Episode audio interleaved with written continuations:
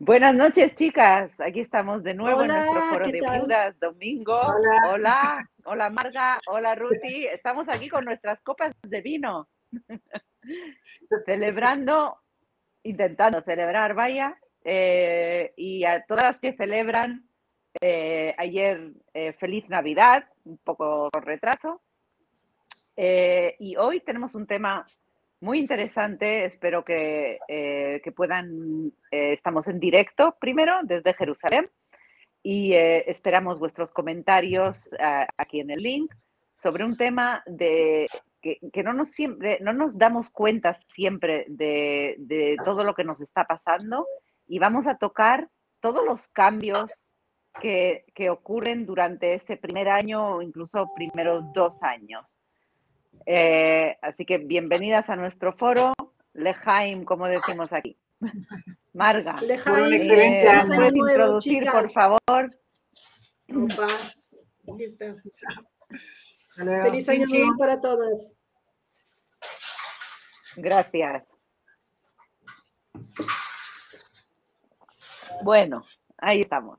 Marga, entonces nos, eh, nos introduce un poquito, déjame, este tema quiero resumir un poquito yo y después eh, Marga. Lo, que, lo que me pasó es que leí un comentario de una amiga que dijo, ¿por qué no miran todo con alegría? ¿Por qué no miran todo bien?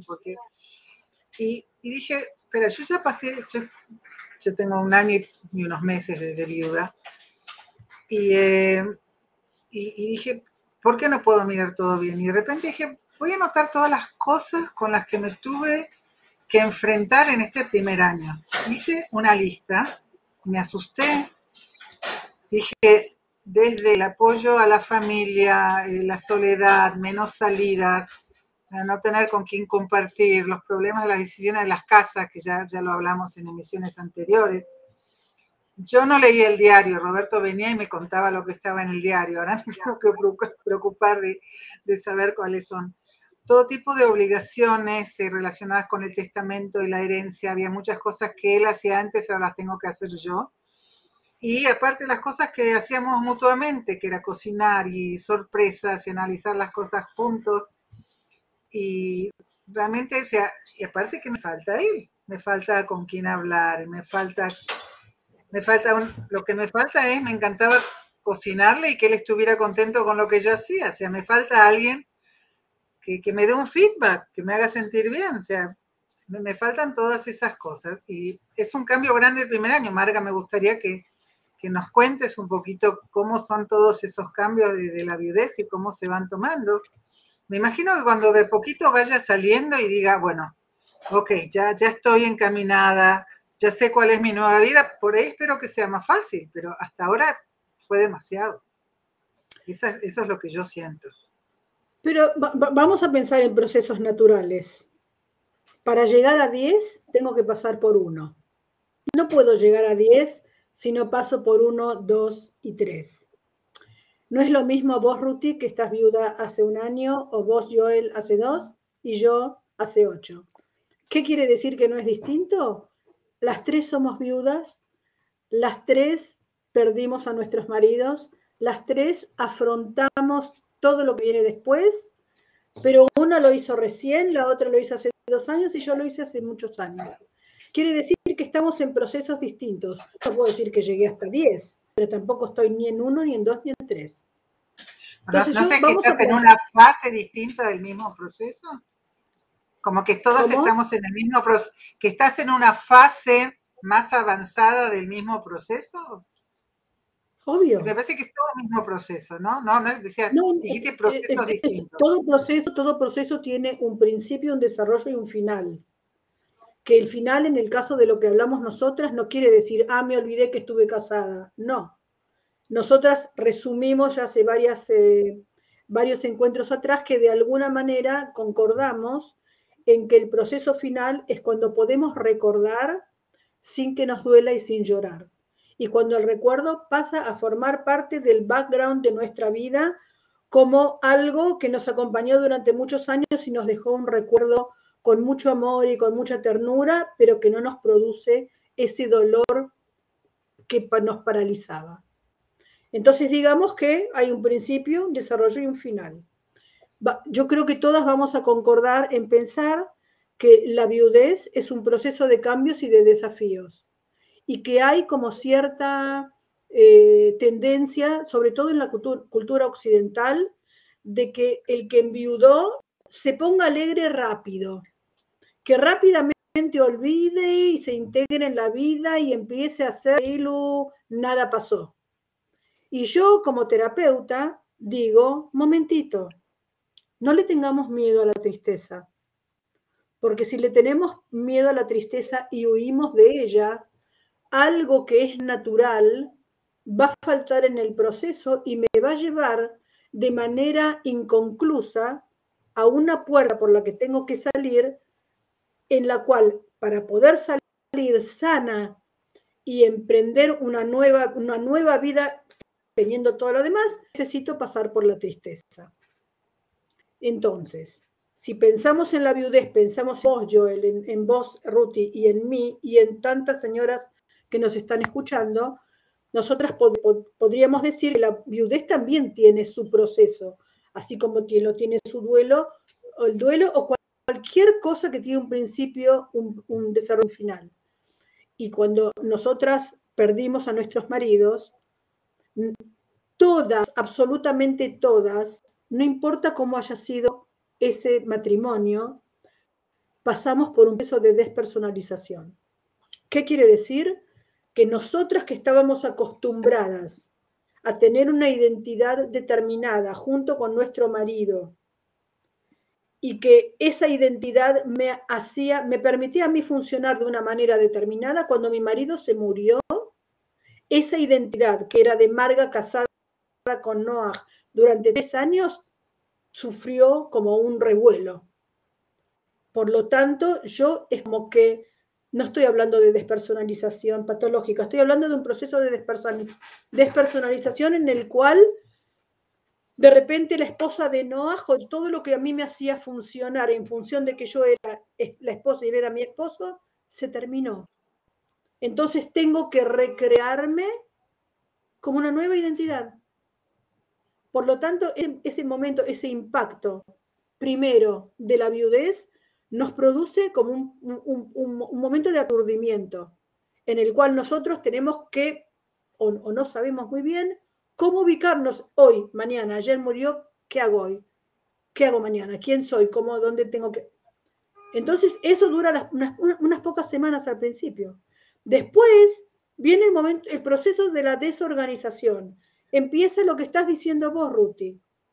Todo lo que tengo que hacer o todas las cosas que yo tenía que, lo que hablamos ya hace unas semanas atrás, no quiero reiterar, pero que de repente lo tengo que hacer sola.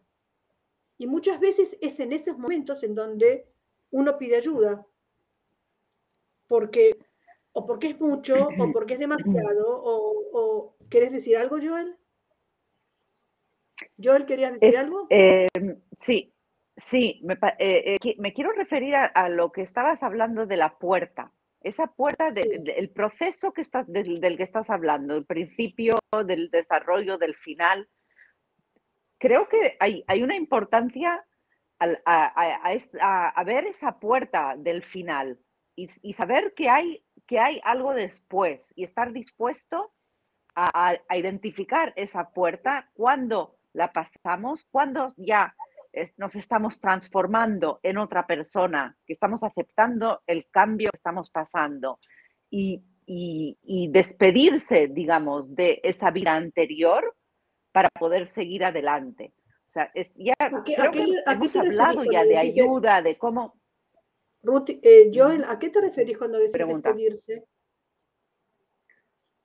Yo digo que, que, que hay, hay, un, hay un sitio que hay, hay, mujeres, hay viudas que tienen tendencia a seguir viviendo en ese pasado y, seguir viviendo en esa vida con esa identidad que éramos, que ya no existe, que, que, tenemos que, que, ser realistas, mirarnos delante y decir, la persona que estaba casada con ese hombre ya no existe.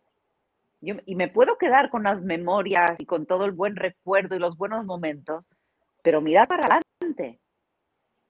O sea, Eh, eso, eso, es lo que estoy intentando ver, cómo, cómo, hacemos eso, cómo miramos para adelante y, y, decir, ok, adiós, pero no es un adiós, no nos vamos a olvidar nunca que estuvimos casados, no nos vamos a olvidar nunca el amor que teníamos por nuestra pareja, pero tenemos que mirar para adelante y cómo hacemos eso, esos, todos esos cambios y que la sociedad intenta... Eh, eh, decirnos que, bueno, al cabo de tres o cuatro meses, ¿cómo es que ya no te encuentras bien? ¿Cómo que, encontrarse bien? Yo no estaba enferma para tener que encontrarme bien. Pero es que justamente lo que estás diciendo, perdón, lo que estás diciendo es justamente lo que no debe hacerse. Porque muchas veces es como que la sociedad espera que vos cumplas ese proceso de determinada manera. Entonces viene alguien y te dice, la verdad que lo estás llevando muy bien. ¿Qué quiere decir eso? Que si lloro lo voy a llevar mal. Que si estoy mal lo estoy llevando mal. Pero cada uno lo hace a su manera. No hay una manera la sociedad, de, la sociedad no quiere tener que apoyarme, la sociedad no quiere tener que apoyarme. Quiere saber, oh, ya estás bien, ya, ya podés seguir tu vida. La sociedad está acostumbrada, y nosotros también, porque somos parte de ella, la sociedad está acostumbrada a ver a la gente en grupo. En grupo, el primer grupo, digamos, que es el de nuestros padres, y el segundo grupo, digamos, secundario, es el nuestro, el mío con mi marido. Entonces, cuando algo no funciona de acuerdo a lo que el ADN está acostumbrado a, metabolizar y lo quiere volver de vuelta a su lugar. Entonces, cuando alguien se queda solo o sola, en el caso nuestro sola, la sociedad no sabe muy bien ¿qué es lo que tiene que hacer? Porque es como que hay algo que de repente está en sincronía con lo que uno conoce. Y es como vos decís, Joel, por el otro lado, porque te siento como enojada con aquellas que no pueden de repente. No, no, no, no, perdón, no, no, no, no estoy enojada para nada. Perdona si sale así, no, no, para nada. Dime. No, porque eh, es también depende si alguien que, quedó viudo hace 20 años todavía va con la foto todo el tiempo, como si murió ayer, hay algo que no está bien, digamos. No está bien que no, no lo estoy diciendo en términos prejuiciosos o juiciosos, simplemente que hay algo en el proceso que no se terminó de, de cerrar, ¿no? Pero una, yo recuerdo que los primeros años yo iba con la foto de mi marido y no es que se la mostraba a todo el mundo, porque no hay nada más aburrido que mostrarle fotos a la gente. Pero yo sentía que tenía que tenerla dentro de la billetera. Hoy ya no. Hoy ya no lo tengo dentro de la billetera. Y me acuerdo la primera ¿A qué te referías, Marga? ¿Cómo? Mm, perdón. ¿A qué te referías de lo que estaba diciendo que es justamente lo que no hay que hacer? No, no me quedó claro ese punto. ¿Qué es lo que no hay que hacer? Lo que hay varias cosas que me parece que no hay que hacer. una de ellas, por ejemplo, es, em, como dije antes, ¿no? Lo estás llevando muy bien. O digamos, mandar como un mensaje en donde se le transmite que se espera del otro que sea fuerte. O que toda, toda expresión de dolor, de tristeza o, de llanto, ¿no? Es como que la persona no lo está llevando bien. Y a mí me parece realmente, discúlpenme la falta de, de political correct, algo pésimo. Pésimo. Porque de alguna manera es como pedirle al otro, no sientas, no llores, no digas nada, no expreses tu dolor. Y eso no hay que hacerlo. No, pero no es, no, no es lo que quise decir, para nada. Yo estaba hablando de la puerta de mirar para adelante. De, una, nos tenemos que dar cuenta nosotras mismas de cuándo es el buen momento, que estamos ya, que nos sentimos más fuertes, como dices tú, de no llevar ya la foto en la billetera. Eso es algo que solo lo podemos decidir nosotras.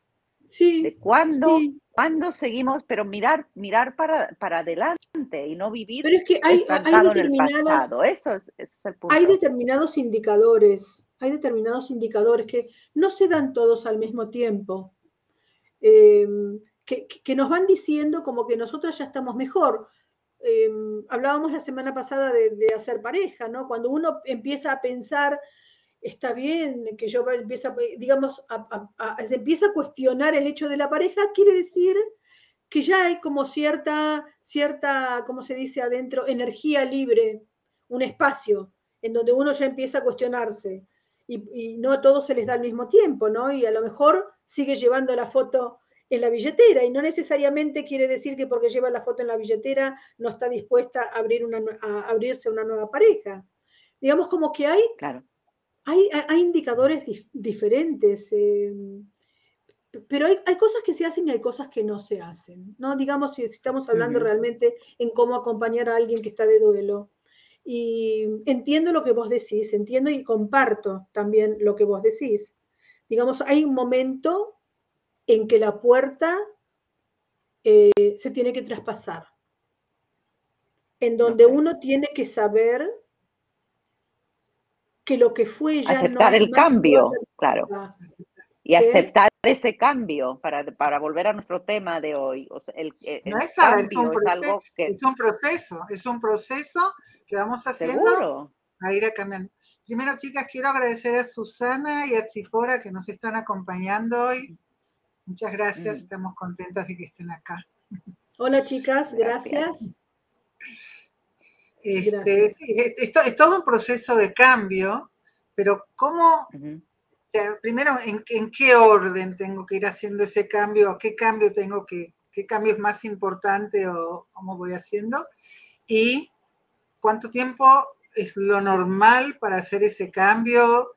Eh, ¿Hay algo patológico? de verdad, ¿de verdad creéis que hay reglas en todo esto? O sea, cada, yo creo que cada una lleva su duelo como lo siente y que a lo mejor hay hay etapas del duelo, pero a lo mejor una lo pasa esta etapa primero y después esta, y otra viuda esta primero y después esa. No, no creo que haya una, un orden del proceso que todas pasan por lo mismo y que si no lo has pasado al, cabo de, al cabo de X tiempo, es una situación patológica. Pero, si pasaron 10 años, si, si pasan 10 años y estoy todavía en una situación como al principio, es algo patológico, es normal. Yo, diría que no es normal, pero a ver qué dice Marga. No, yo diría, yo diría, digamos, como que hay ahí un proceso que no se terminó de cerrar y quedó de alguna manera como anclado en, alguna parte, en donde por algo esta como esa cicatriz.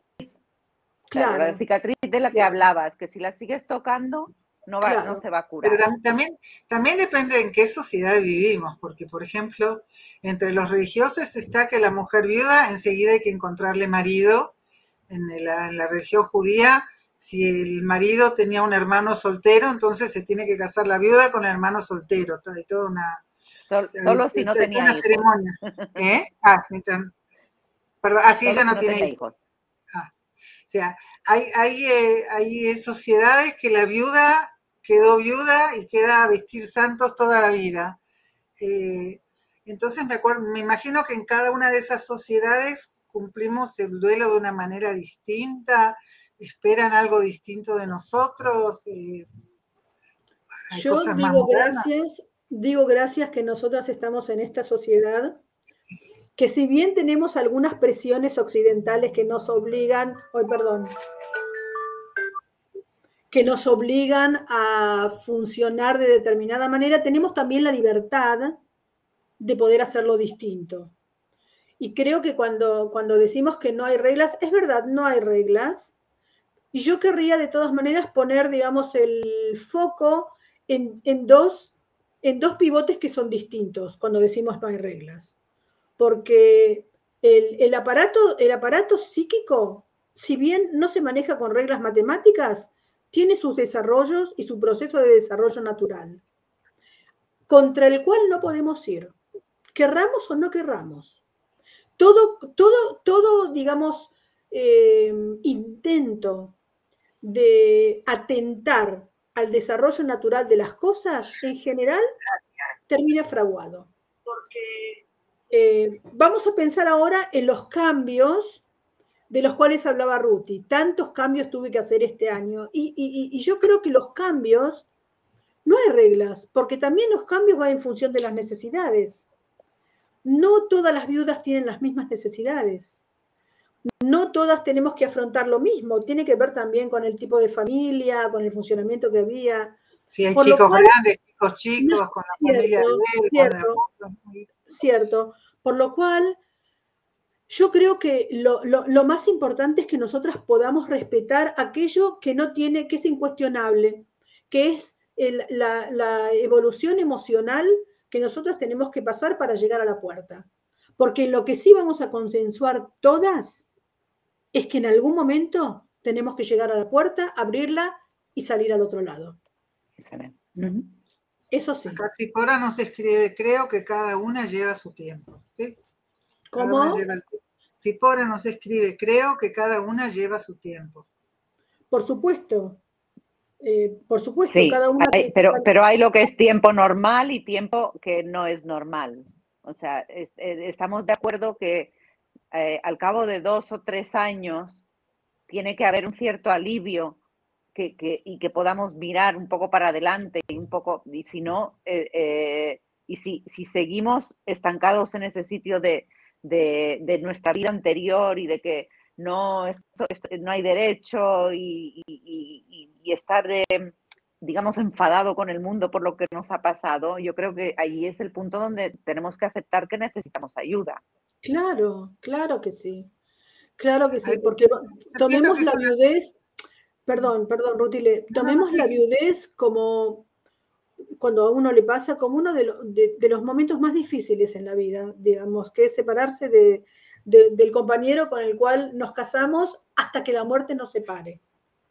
Porque a diferencia de las personas que se separan, que se separan por propia voluntad, porque uno de los dos decide ponerle un break al, vínculo, los viudos no. las que somos viudas nos hemos separado por una circunstancia totalmente ajena a la pareja. Por, lo cual, em, se me fue el hilo de lo que estaba diciendo. El vino, el vino, Marga. Ay, perdónenme, se me fue el, vino, el hilo de lo que quería decir. Em, estábamos hablando de las puertas, perdón, del, tiempo, del tiempo, que, eh, un proceso normal eh, de duelo lleva X años que si, si nos damos cuenta de al cabo de 10 años todavía estamos eh, tristes, sin, sin, poder disfrutar de la vida o algo, es que algo, algo está mal.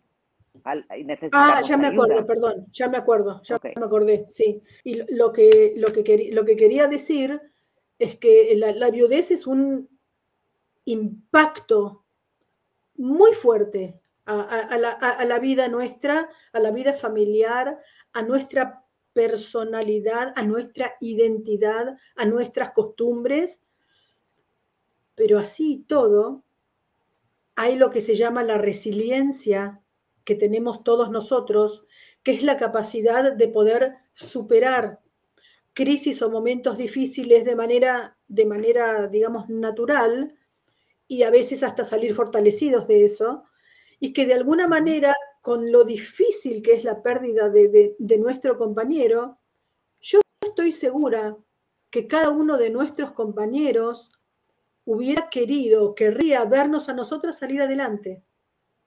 Digamos, no en, quedarnos encerradas, enclaustradas. Por lo tanto, es verdad también que de acuerdo a cómo vivimos, vamos también a elaborar el duelo. Y vamos a ver también la vida adelante, porque una persona que eh, en su base es una persona optimista o que tiene, digamos, una actitud hacia la vida positiva, probablemente también, más allá del duelo y del dolor, va a encauzar su vida de una manera positiva, porque tiene también que ver con la base de la personalidad, con la manera que uno tiene de ver el mundo, con la manera que uno tiene de enfrentar los problemas y las crisis. Así que si bien es individual, hay de todas maneras un proceso natural, psicológico y emocional, que es de lo que yo sé, de eso hablo, que no lo podemos saltear. Entonces, vuelvo a repetir, cuando la sociedad nos quiere rapidito, rapidito ver contentas y alegres y bailar y todo eso, yo digo, momentito, momentito, no le tengamos miedo a la tristeza. Acá alguien nos escribe, pero algunas personas creo que por alguna razón tapan el duelo y cuando no se siente en el momento, se siente después y más tarde. creo que es más doloroso. Es como cualquier pérdida, en este caso es una pérdida mucho más fuerte, pero pérdida al fin, yo creo que hay que sentir y no tapar a veces el dolor. A mí, yo lo que siento es que... Estoy de acuerdo. Lo que tenemos que hacer... Hay que sentirlo, no hay que taparlo. Hay que ir avanzando, aunque, aunque sea en mini pasos, tenemos que ir avanzando, porque si nos quedamos es como retroceder. O sea, no puedo sentar y decir, bueno, esperemos que pase un año y ya va a pasar. Tengo que estar activa, porque solo esto no pasa. Cuando decís estar activa, ¿a qué te referís? No, que tengo que, tengo que ir haciendo cosas para mejorar, para sentirme mejor, para, para, para buscar otras actividades, para buscar cómo salir adelante. O sea, no, sentarme y decir, bueno, tengo que llorar y no hacer nada, no sé si me va a llevar a un buen lugar. No, pero tengo que permitirme el tiempo Eso seguro. de poder sentarme tranquila sin que nadie me juzgue, ni siquiera yo, para sentarme y llorar y estar todo lo triste que necesito para poder seguir adelante. Porque si no, es ah. como dice acá esta señora, me va a faltar. Me va a faltar. Y es como que la herida se cicatrizó a medias y va a quedar un pedacito que no se cicatrizó. A ver, ¿quién, es la que dijo? Porque acá no, acá no vemos nombres. Eh, y se nos está acabando el tiempo. Bueno. Eh, Susana, Susana, ya nos vamos a... Chicas, estuvo interesante. Sigamos adelante. para, para poder apoyarnos, nosotros este viernes, las que están acá en Israel, las que estamos en Israel, vamos a salir a un paseo a Tel Aviv.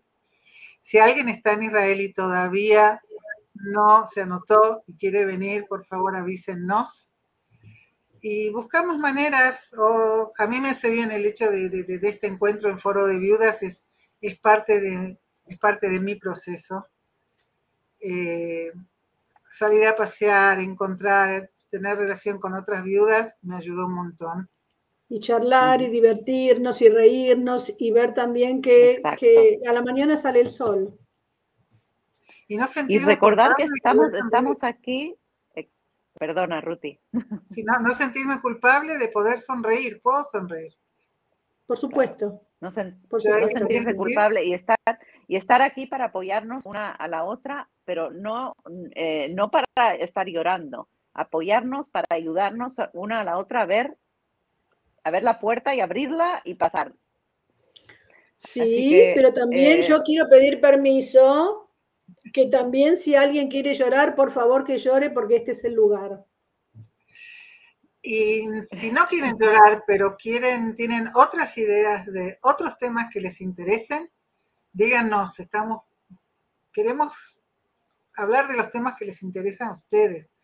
Por ahí no, no nos dimos cuenta de algún tema que es importante o porque nosotros no lo estamos viviendo. Así que compartan con nosotras y eh, queremos escucharlas. Chicas, Muy nuevamente la copa. Buenas noches. Que tengamos un año lleno de cambios. Feliz año. Feliz año. Feliz año. Chao, chicas. Feliz año. Nos vemos el viernes. Bye. Chao. Chao. Y a las que no, las ven en Facebook le ponemos fotos. Chao.